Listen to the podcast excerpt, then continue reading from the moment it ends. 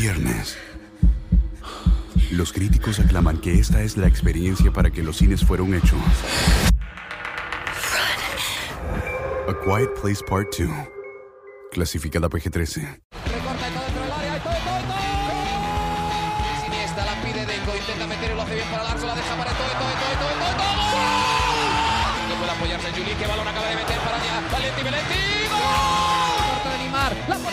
Andrés. Andrés la juega. ¡Qué golazo! ¡Qué gol! Sí, un regate. Mira el segundo disparo. El rechace tiene que llegar.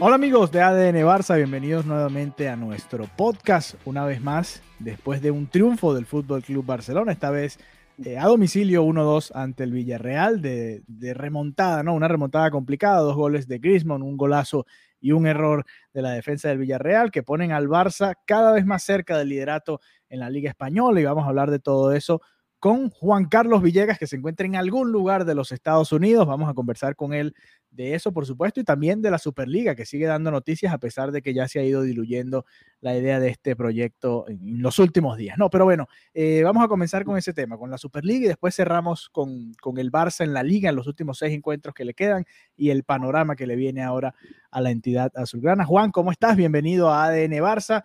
Eh, ¿Cómo te sientes con respecto a este proyecto presentado por estos dos equipos de la Superliga? ¿Cómo ves lo que ha sucedido? Las amenazas de la UEFA, la FIFA, la respuesta de algunas ligas amenazando a los equipos con que no van a poder participar, la respuesta del Barcelona, por ejemplo, que sacó un comunicado antes del juego ante el Villarreal diciendo que no se deslindaba del todo del proyecto, pero sino que había que reformularlo porque era una necesidad para el fútbol en estos momentos. Tú que jugaste fútbol, que trabajas con el fútbol, ¿qué piensas de todo esto que se está viviendo en estos momentos? Sí, Alejandro, hola, gracias por la, por la invitación y un saludo a todos los amigos de ADN Barça. Y sí, bueno, empezar con que el, se ha venido hablando desde hace varios años de algún proyecto de Superliga, de alguna super competición que, que incluya los mejores equipos. Y yo creo que eso al final es una necesidad. Ya lo tenemos ya eso ya de facto existe. Tenemos un mundial, tenemos un mundial de clubes, tenemos una Copa Confederaciones, tenemos todo eso. Uh -huh. La diferencia es que obviamente creo que hubo un problema sobre todo de comunicación y de organización. Creo que el presidente, en este caso Florentino Pérez, no supo, no supo llevar comunicacionalmente al menos todo el tema de la Superliga. Y, y hay algunas personas que dicen, ni él no, ni ninguno, porque no, no salieron en conjunto, salieron con sí, un salieron, comunicado no, en redes sociales. Salió un comunicado oficial, no, nadie sabía de qué se trataba. Cada día salía una, una comunicación, una información nueva. Y fue muy fácil para todos los equipos, para todas las ligas, incluso para los aficionados, decir, no, esto no me gusta. Claro. Pero al final, yo creo que es una necesidad que tengamos una liga o algún tipo de competición con, que incluya de verdad a los mejores equipos. Yo creo que no vale una pena tener una Champions donde la mitad de los equipos no los conoce nadie y todo el mundo sabe que van a terminar jugando Europa League. Ahora, otro problema con la Superliga uh -huh. es que también incluye equipos como Arsenal y Tottenham que no tienen nada de historia, no tienen un palmarés. Por el reci recientemente el Arsenal no ha, no ha, tenido buenos años, no, no entiendo por qué, uh -huh. por qué esa inclusión. Creo que debería, incluso valdría la pena tener a los equipos alemanes, por ejemplo, tener al Porto, al Benfica, que incluso son más históricos, tener, ¿por qué no al Ajax, que ha venido teniendo buenas temporadas a pesar de, de haber tenido que vender a varias de sus figuras. Yo creo que el proyecto en sí, de alguna manera u otra, va a progresar, pero tiene que haber, como ya lo han dicho, algunos cambios. Quizás algo más de meritocracia, por ahí incluir un ascenso y descenso, uh -huh. uh, para que los equipos que, que vienen haciendo las cosas bien, por ahí quizás un Sevilla, por ejemplo, un Atalanta, quizás un Napoli, uh -huh. Uh, incluso el Porto, el Benfica, ya que, pues, que ya mencionamos, tengan oportunidad de participar en el torneo y también de, de, beneficiarse económicamente de eso. Sí, lo que se ve en la Liga de, de Naciones, por ejemplo, que tienen grupos, el grupo A, y se iban eh, subiendo y bajando en, en, ese proceso, ¿no? Interesante porque obviamente los equipos que estaban ahí, esos 12 que entraron en la Superliga, no son los mejores dos equipos del momento en Europa, digamos. Por ejemplo, el Milan está, al momento en el que estamos grabando esto, está perdiendo ante la Lazio y está quedando fuera de puestos de Champions por diferencia de goles, o sea, eh, y era uno de los clubes fundadores de, de, esta Superliga, igual que la Juventus. La Juventus empató también su, su, partido de esta jornada y está también en estos momentos ahí tratando de entrar en, en, los puestos de Champions. Ya tú comentabas lo del Arsenal, lo del Chelsea, lo del, bueno, lo del Tottenham, mejor dicho, el Chelsea también está ahí peleando por entrar al, al top 4. El Liverpool también ha estado en los últimos... Eh, las últimas jornadas tratando de entrar en ese top 4 de, de, Inglaterra. O sea, no, no son realmente los 12 mejores equipos del momento, ni los más históricos, porque ahí está el Manchester City, está el Chelsea, están ciertos equipos que hace 10, 15 años nadie hablaba de ellos porque realmente no tenían ese poderío, ¿no? Pero yo, yo estoy de acuerdo contigo, ahí hace falta otro torneo. Existe algo similar en el baloncesto, por ejemplo, hay una Euroliga de baloncesto que va paralelo a las ligas eh, normales, entre comillas, de cada uno de los países algo similar es lo que yo creo que, que debe hacerse. Eh, claro, hay que buscar la manera de que también sea un poquito de, de, meritocracia, como tú decías, ¿no? Yo le comentaba a Mariana que me hubiese gustado una Copa de Campeones de Europa, nada más con los campeones, para, bueno, ver a los campeones de cada país y, y listo, ¿no? Que ahí, como tú dices, hay países que, que quizás el tercero o cuarto de Inglaterra o de Italia sea mejor que, que el campeón de esos, de esos países, pero bueno, eso es en parte la Champions, ¿no? Que es lo que estamos viendo ahora. Pero bueno, interesante porque eso pareciera que fue apenas el primer episodio de, de un libro completo que vamos a, a, estar leyendo este verano probablemente. Ya hoy, por ejemplo, la Serie A le pidió a sus equipos que, que firmasen un documento en el que decían que no iban a jugar ninguna otra competición eh, que no estuviese asociada con la UEFA o la FIFA, eso obviamente refiriéndose a la Superliga, aunque no la mencionen, y, y, ahí es donde va a estar el problema, ¿no? Obviamente a todas estas ligas les conviene tener a los equipos grandes, pero también van a presionar para que, para que no se dé esto, ¿no? Porque a la larga a los equipos pequeños o medianos les conviene también la exposición contra estos equipos y va a ser muy difícil para ellos clasificar por mérito, ya como tú decías, eh, a este tipo de competiciones, más allá de, de, bueno, de, tratar de quedar entre los mejores ocho de la Champions, como el Porto en estos momentos, eh, o el Leipzig el año pasado, el Lyon, que pudieron entrar a, a fases definitorias, el propio Atalanta, que, que, ha venido en los últimos años metiéndose a Champions y llegó ya por dos años consecutivos a octavos, el año pasado a cuartos. Son equipos interesantes que también sería bonito ver acá. Pero bueno, eh, cayendo de nuevo en la Liga Española, regresamos y el Barcelona, eh, ¿quién lo iba a decir? A seis, bueno, siete jornadas eh, o bueno, sí, seis para el Barça, cinco para el resto, seis juegos por disputar para el Fútbol Club Barcelona y dependen de sí mismos de una manera que nunca nos lo imaginamos, ¿no? Eh, 22 triunfos en 32 encuentros, 5 empates, 5 derrotas, pero muchas de esas eh, partidos en los que no sumó el Barça fueron temprano en la temporada, ¿no? Más allá del clásico, la derrota en el clásico hace un par de semanas, el Barça ha tenido una segunda vuelta prácticamente perfecta, ideal, ha sido el mejor equipo de, de, la liga, por supuesto, en esta segunda vuelta. Y tanto el Real Madrid como el Atlético de Madrid se vienen desinflando, tanto que hasta el Sevilla se ha metido como protagonista en este cierre de foto que va a haber en la liga. Así están las posiciones al momento en el que estamos grabando este episodio. Atlético de Madrid primero con 73 puntos, 33 partidos disputados. Real Madrid segundo por, bueno, por diferencia de goles, no, le ganó el doble enfrentamiento al Barcelona, le ganó dos veces 1-3 y 2 a 1. Tiene 71 puntos, el Barça 71 puntos, pero con un partido menos que va a estar jugando el jueves ante el Granada en el Camp Nou. Y el Sevilla con 70 en el cuarto puesto, apenas 3 puntos por detrás del Atlético de Madrid. Todo muy apretadito para este cierre. El Barça podría ser líder el próximo jueves. Algo curioso, el Barcelona no ha sido líder ni una sola jornada en esta liga. Hay que recordar que el Barça empezó tarde la competición, así que a pesar de que empezó con, con un par de triunfos, ya venía con, con, cierto retraso en la tabla de posiciones y no ha podido ser, ser líder. El sábado que se jugó el clásico, si ganaba, dormía esa noche como líder, perdieron y, y, no tuvieron esa oportunidad, pero ahora tienen ante el Granada esta, esta opción de ser el líder y, bueno, de aquí para allá son seis finales y ganan sus seis encuentros, por supuesto complicados, ya vamos a ir repasando uno a uno. El Barcelona será campeón de liga y de copa. ¿Te lo imaginaste en algún momento que, iba, que ibas a ver al Barça con esta posibilidad tan real eh, de ser campeón de la liga? No, yo creo que si me hubieses preguntado en cualquier momento del año pasado, no, nadie, ningún aficionado del fútbol ni del Barça te hubiese dicho, sí, el Barcelona va a estar hasta en, la, en las últimas seis jornadas, todavía va a tener eh, oportunidad de ser campeón y va a estar a tres puntos del, de la punta. Sí, sí es no. la realidad, ¿no? Eh, eh, pareciera eh, parecía utópico. No, mira, el Barça llegó a estar creo que a 14 puntos del Atlético de Madrid en algún punto y, hasta con partidos eh, más que el Atlético. Era, la verdad se veía muy complicado, ¿no? Además por encima tenía el Real Madrid, estabas ahí a la par del Sevilla, el propio Sevilla también ha sorprendido, ¿no? Manteniendo la regularidad, es la, la, liga con más puntos que ha hecho el Sevilla eh, en su historia, ya con 70, impresionante también lo que ha hecho Julen Lopetegui ahí con, con el Sevilla, y ojo y le quita el tercer lugar al Real Madrid, o, bueno, al Barça si se, si se desinfla, ¿no? Porque además tienen un enfrentamiento directo entre el Sevilla y el Real Madrid que va a estar muy interesante. Pero bueno, mira, el Barça, eh, el triunfo ante el Villarreal, este era uno de los partidos complicados que le quedan al Barça, ¿no? Una visita al que iba en, su momento, estuvo en puestos de, Europa League, ahora lo está porque el Barça quedó campeón de la Copa del Rey y se abre la séptima plaza para esa competición. Pero un equipo que había sido muy constante, estuvo hasta incluso peleando por, por puestos de Champions en algún momento en la temporada.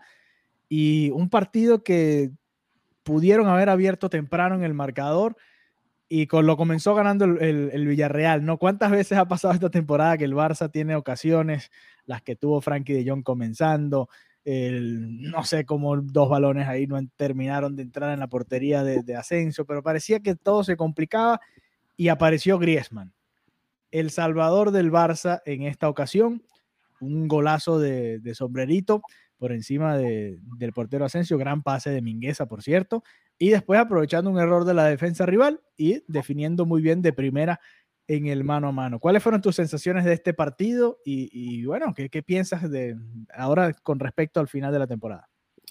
Sí, ahora las cosas que me preocupa del Barça es ese, ese mismo factor de tener oportunidades, no finalizarlas y después complicarte el partido, que fue exactamente lo que lo, que lo complicó al comienzo de temporada que creaban oportunidades, se creaban oportunidades, pero nadie definía. Entonces, ¿qué pasó con este? Que incluso pasó, pasó con el, en el partido contra Getafe, que es que tardas demasiado para cerrar el partido. En este caso sí podemos hacer el cuarto y el quinto al final, pero en este partido, y otra de las cosas que me preocupa con Kuman, es que tarda demasiado para, para dar un golpe de timón y para meter los cambios y para, e incluso cuando mete los cambios, creo que se es demasiado conservador, porque en parte lo que te dio la, la, ventaja en la primera mitad, lo que te hizo crear oportunidades y ser dominante en el juego, fue, fue dominar en la posición, estar en el campo rival y a partir de eso crear oportunidades. Yo creo que es más fácil una mejor estrategia ir por un 4 a 2 que evitar un, un 3 a 3, porque incluso si te meten, si te mete un gol, de ahí de todas formas tienes que ir a atacar. Y creo que sale más económico ir a buscarlo desde el comienzo con 30 minutos que estar defendiendo y que queden cinco minutos y si te hace un gol no tienes ningún margen de maniobra. Sí, ese partido contra el Getafe que el Barça iba ganando 3 a 1 eh, alrededor de ese minuto, el minuto 60, y, ahí comenzó a complicarse todo, ¿no? Con el penal de Araujo y, bueno, como el Getafe se vino encima y, después el Barça, como tú decías, terminó sacando ese partido. Y algo similar pasó en este, ¿no? Porque el Villarreal, a ver, el Barça iba ganando por un gol y había sido superior al Villarreal, pero quedaba la sensación de que el partido no estaba cerrado. De hecho, Ter Stegen tiene una parada espectacular que termina evitando el empate del, submarino amarillo. Después de John falla otro gol. De John estuvo fatal frente al arco. El, tuvo, jugó un partidazo, pero frente al arco simplemente no pudo, no pudo definir como debía para poder darle la ventaja al Barça de al menos más de un gol, ¿no? Sobre todo después de ese pase de Dembélé que lo dejó mano a mano y que De Jong la termina definiendo por fuera. Pero, pero es eso, ¿no? ¿Será que también, eh, a ver, el equipo estaría cansado? Venían de jugar el jueves prácticamente los mismos que, que, jugaron después el domingo, apenas un par de días de descanso para, para esta jornada, un, rival complicado también, lo dijo el propio Kuman. Sí, yo eh, creo que... Les dije que retrocedieran, algo extraño, ¿no? Para el, para el barcelonismo.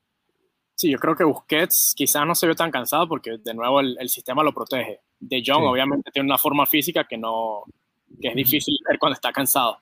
Pero no sé si te diste cuenta, yo creo que Pedri no, no le daba el tanque. Yo creo que ha jugado está, como fundido. Es el único jugador, son los únicos dos jugadores que han jugado todos los minutos del Barcelona.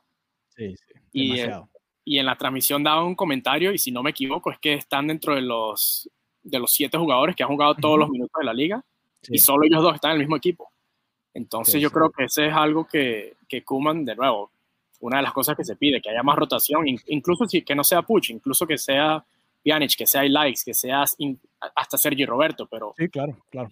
Sí, porque ahí hay, opciones, ¿no? Sobre todo con este sistema le abre más posibilidades porque, a ver, defensores hay, ahora está Piqué, está Araujo, está Mingueza, está Lenglet y, y un Titi, tiene cinco centrales para, para escoger y después tienes a, más opciones en, los laterales, ¿no? incluso también en la media cancha, y, para darle un poquito más de rotación a Pedri, ¿no? Que es lo que quizás veremos en, el partido ante el Granada, porque, eh, a ver, no sé si Kuman estará viendo lo mismo que nosotros, pero, pero se le vieron las piernas un poquito pesadas, diría yo. Y en, este, en esta semana también le va a tocar jugar jueves y domingo. Eh, quizás no, no descanse en, en, este partido contra el Granada, pero el domingo va a tener que hacer rotaciones, ¿no? Contra el Valencia, además, que es una visita complicada. Ya el Valencia empató en, en Camp Nou en su momento. Eh, a ver, y la X o Pucho, el que, el que sea, pero hay que darle alguna oportunidad. O el propio Sergi Roberto, ya que Dest eh, puede jugar de lateral y Sergi Roberto de mediocampista. Y hay que recordar también que De Jong tiene cuatro amarillas y bueno, estamos rezando que no le saquen la quinta antes del juego contra el Atlético, pero también es, es, un riesgo, ¿no? La otra variante, porque incluso puedes no exponer a De Jong contra el Granada. No sé si el juego que viene directamente después del Valencia es el del Atlético. Sí, correcto. Sí, entonces no, creo que no tienes no es una buena, no hay una buena respuesta en este momento porque todos los partidos lo necesitan Sí, sí. Entonces, no, no creo que te puedas dar el lujo de no usarlo si lo necesitas. Claro. Entonces yo creo que eh, el, el, enfoque en este caso que le ha dado Kuman es, es el correcto, es no puedo, no puedo salvar nada para el partido contra el Valencia, porque partido contra el Granada no vale la pena. O sea, que en este momento de la temporada todos los puntos importan y creo que tienes que darlo todo en cada partido. Sí, en todo caso. Decíamos, creo que de nuevo tienes la posibilidad, porque incluso lo ha, jugado el, el, el, sistema de cinco defensores, lo ha jugado hasta con Dembélé y con Griezmann. Entonces, además, puedes jugar con varios delanteros, incluso salvando a De Jong o a Pedri, que en el que necesites en este caso. Sí, porque también la otra opción es simplemente retrasar a, a Griezmann y también darle entrada a, alguno de los otros delanteros, ¿no? Que pueda estar disponible, el propio Trincao, que tiene tiempo que no juega desde el comienzo, o Dembélé, que ya está recuperado, lo vimos unos minutos entre el Villarreal. Hay opciones ahí en ese sentido, pero, pero tampoco puede inventar mucho, ¿no? Kuman lo decía en, en, la rueda de prensa también antes del partido, que él por lo general, ya cuando tiene un equipo, se va con su equipo, ¿no? Claro, al Barça no le había tocado jugar jueves y domingo eh, antes en la temporada, le había tocado miércoles y, sábado, eh, miércoles y domingo, pero no, no le había tocado así tan, tan cerquita, ¿no? De jueves a domingo. Y, bueno, le está tocando ahora. y sobre todo es jueves y domingo después de que ha jugado toda la temporada. Sí, sí. Y aquí es cuando la recuperación, y de hecho es que lo vemos con Pedri, no, no le daba. Sí, sí, sí. Y, ahí es donde está, ahí es donde se ve más aún que no confía en Ricky Puch, ¿no? Porque ese, ese era el momento como para darle más minutos, ¿no? Porque no sé si todos lo has notado, pero yo creo que Pedri, si bien sí ha cumplido, creo que no ha tenido una actuación espectacular como la que sí de repente se podía resaltar hace, hace varias semanas o incluso al comienzo de la temporada. Creo que no ha... No ha sí, no, no ha resaltado tanto, creo que desde el clásico. Desde el clásico ya estuvo medio fallón y en los últimos partidos ha estado regular, no, no ha tenido partidos malos, pero no ha tenido grandes partidos como le hemos visto, por ejemplo, a, De Jong. Quizás desde la Copa del Rey, que todos jugaron muy bien, eh, viene un poquitico el bajón de, de, Pedri, que es normal, ¿no? Tampoco puede estar al mismo nivel toda la temporada, ¿no? No le estamos pidiendo la perfección tampoco a Pedri. A ver, al Barça, después de este partido del jueves contra el Granada, ya vamos a hablar de cuál sería tu alineación para ese partido. Eh, le toca al Valencia de visitante el Atlético de Madrid en casa, eso es el 8 de mayo. Creo que vamos a estar juntos para ver ese partido. Interesante lo que va a suceder ese día. Eh, después, el, el 11 de mayo, visitan al Levante, reciben al Celta de Vigo el 16 de mayo y cierran la liga de visitante contra el Eibar, el Eibar que por cierto está ya, bueno, no está condenado, pero está muy mal, está perdiendo en el momento que estamos grabando esto contra la Real Sociedad, tiene 23 puntos, el Elche, que es el primer equipo que está fuera de la, del descenso, tiene 30, así que cuidado y el Barça llega a ese último partido ya con el Eibar incluso descendido, ¿no? Así que, eh, a ver, eh, este, este tramo pareciera el ya el más complicado, estos tres partidos que le vienen seguiditos al Barça, eh, pareciera que aquí se va a definir la liga, ¿no? Granada, Valencia y Atlético de Madrid. Después viene Levante, Celta y Eibar, que son como un poquito más abajo del nivel, ¿no? Así que en esta semana prácticamente se define, o en dos semanas, porque es del jueves 29 de abril al sábado 8 de mayo, se podría estar definiendo el, campeonato del, del, Barça, aunque como tú bien decías, necesitan todos los puntos, ¿no? Más allá de que ahora el Barça antes llegaba dependiendo del mismo, pero tenía que ganarle a juro al Atlético de Madrid. Con la derrota del Atlético el fin de semana ante el Atlético Bilbao, Ahora el Barça puede ganar el resto de sus partidos y empatar ese y todavía quedaría campeón de la liga, algo que parecía impensado. antes. Barcelona le favorece que el Sevilla esté todavía en la pelea, porque al Sevilla todavía le quedan partidos contra el Real Madrid y contra el, contra el Atlético de Madrid. No, ya, le, ya le ganó al Atlético hace poco, pero todavía le resta el del, Real Madrid.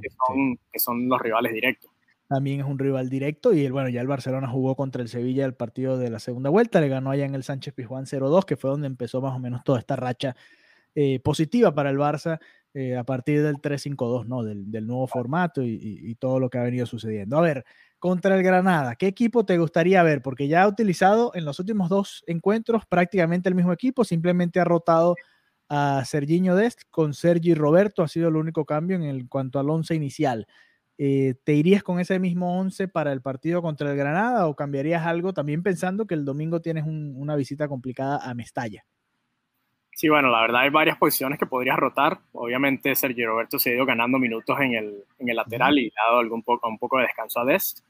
Pero creo que también sería interesante probarlo en el mediocampo para darle descanso a alguno de los tres, sea De Jong, sea Busquets, sea, sea Pedri incluso probar con, una, con un medio campo con, uh, con Sergi Roberto, aunque sea, y, e likes, para darle un poco más de exposición, más oportunidades. Incluso si llegaras a necesitar a Pedri y a De Jong, los puedes traer frescos desde el banco. Claro. Sí, darle un poquito más. Hay, hay opciones, ¿no? Ya con, con el regreso de, de Sergi Roberto, el, a ver, Busquets también ha jugado prácticamente todos los partidos de titular en la liga uno que otro que ha, comenzado desde el banco, pero la verdad no han sido muchos. Eh, de Jong también, no solo la amarilla, sino el fondo físico, pareciera que, en algún momento, ojalá no, pero es difícil mantener todo el ritmo hasta el final de la temporada. Eh, a ver, Roberto Eilaix sería arriesgado, ¿no? Porque Eilaix está muy jovencito, ha mostrado buenos minutos, pero desde el banco, ¿no? Ya entregarle la responsabilidad todo el, partido sería interesante, ¿no? Vamos a ver si lo hace Ronald Koeman. Ahora, si juega Sergi Roberto, ¿con quién, ¿a quién le colocarías alrededor? A ver, si vas a utilizar a Sergio Roberto y a Likes, los unes con Frankie de Jong, dejas a Busquets como hombre de experiencia, Pedri, me imagino que ya lo estarías rotando, lo sentarías, o, bajas a, Griezmann, un mediocampo totalmente inédito. Eh, Roberto y Likes y Griezmann, ¿qué, ¿qué, harías tú ahí en ese mediocampo? Idealmente, y sobre todo contra un equipo como el Granada, me gustaría ver a Sergi Roberto, a Likes y a De Jong, simplemente porque tienen los tres son jugadores de mucho despliegue. Creo que por la parte física le pueden, pueden ayudar tanto en ataque como en defensa y además los tres tienen de nuevo el fondo físico como para, para hacer ese box to box e incluso rotarse posiciones porque creo que los tres pueden jugar en las tres posiciones. Entonces creo que te da mucha versatilidad y además te proteges al mismo tiempo que le das que tienes muchas opciones de ataque, porque los tres obviamente tienen mucha llegada además. Sí, yo, yo creo que si voy a rotar, rotaría el, domingo contra el Valencia. ¿Por qué? Porque ya tuviste cuatro días de descanso para llegar a este juego contra el Granada, ¿no? Entonces Pedri, eh, De Jong, los que vienen ya con más minutos, bueno, pueden jugar este partido y después darle de descanso el domingo ante el Valencia. Ya tendrían, imagínate, más de una semana de descanso ya para el partido contra el Atlético de Madrid. Llega fresco, sin problemas. Y, bueno, puedes enfrentar ese, ese encuentro. Que todo va a depender de los resultados. Si el Barça este jueves no llega a ganar contra el Granada, no, bueno, tienes que, no te puedes guardar nada, ¿no? Contra el Valencia, ¿no? Tienes que ir con todo lo que tengas, más allá de que esté cansado el equipo, ¿no? Y bueno, apasionante este final de liga porque realmente eh, los cuatro equipos tienen opciones. Antes, bueno, el Sevilla, el Sevilla le ha salido todo perfecto porque se han ganado entre ellos y, todos han ido perdiendo puntos. El Atlético ha dejado la mayor cantidad de puntos, pero el Real Madrid también ha tenido un par de empates en las últimas jornadas. El Madrid le ganó al Barça y frenó al Barça en ese envión con el que venía el equipo de Ronald Koeman y a pesar de eso, con, la victoria del jueves, si se llega a dar, el Barcelona tendría apenas cuánto, cuatro puntos por encima del Sevilla, todavía con cinco jornadas por jugar. Por supuesto que tendría algún tipo de opción el, Sevilla, más allá de que no haya enfrentamiento directo entre ambos. Pero bueno, creo que está muy interesante el final de la liga mérito para, los cuatro equipos. El Atlético de Madrid ha tenido muchos problemas también de, salud, de lesiones, de, baja de rendimiento de algunos jugadores por diferentes motivos y a pesar de eso se sigue manteniendo ahí en, el tope. El Real Madrid, bueno, va a jugar este martes las semifinales de la Champions League y también tiene muchísimas bajas. Lo vimos en el partido ante el Betis. Courtois sigue salvando al Real Madrid de, derrotas también ante el Getafe, tuvo un par de paradas que, evitaron que el Madrid estuviese ya ahora sí em, despedido totalmente de la liga. El Barça cayó en el clásico, pero ha podido recuperarse en los siguientes partidos y el Sevilla, como ya comentábamos, ha venido remontando y está ahí, ahí viendo a ver si todos se resbalan para dar la sorpresa mayúscula en la liga. Así que bueno, yo eh, creo que Kuman va a repetir más o menos la, misma formación. Eh, si vio lo que nosotros vimos de Pedri, creo que debería rotar a Pedri en este partido, aunque yo lo haría al revés, pero si él vio lo que nosotros vimos de Pedri, es que Pedri también eh, ha jugado demasiado, ¿no? Y, y, lo, bueno aquí es que el, entrenador tiene opciones, ¿no? Y a ver que las utilice, porque el, de resto, si no, si llegan fundidos para ese partido, contra el Atlético de Madrid tampoco te, sirve tanto, ¿no? Pero bueno, eh, ya de eso estaremos hablando en la próxima edición de ADN Barça. Mariana se va a reincorporar pronto, tenía una, eh, una asignación especial, ella está terminando su posgrado, tenía que terminar un trabajo hoy urgente, así que va a regresar con nosotros probablemente el jueves. Vamos a ver si se puede conectar el jueves después de ese triunfo. Bueno, mira, me estoy adelantando. Después de ese juego ante el Granada que le podría dar el liderato al Barça. Y si no, seguramente el lunes de la semana de arriba nos estaremos conectando con ella para, hablar un poquito más acá en ADN Barça. Así que bueno, el Barça con el camino un poquito más claro hacia la liga, pero todavía con mucha expectativa porque muchas cosas pueden pasar de aquí al cierre de la temporada. Juan, muchas gracias. La próxima vez que nos reencontremos acá en ADN Barça probablemente sea en algún tipo de previa que hagamos eh, para el partido ante el Atlético de Madrid, que bueno, ya desde ya lo podemos ir calentando, ese partido va a estar muy, muy bueno, muy bueno, y porque van a llegar ambos con, posibilidades reales, por supuesto, de título, y, han sido apasionantes los duelos entre estos equipos. Pero bueno, antes Granada y Valencia, vamos a ver qué sucede de aquí a allá. Juan, muchas gracias por habernos acompañado y nos reencontramos pronto nuevamente en ADN Barça. Hasta la próxima. Llámame el jueves.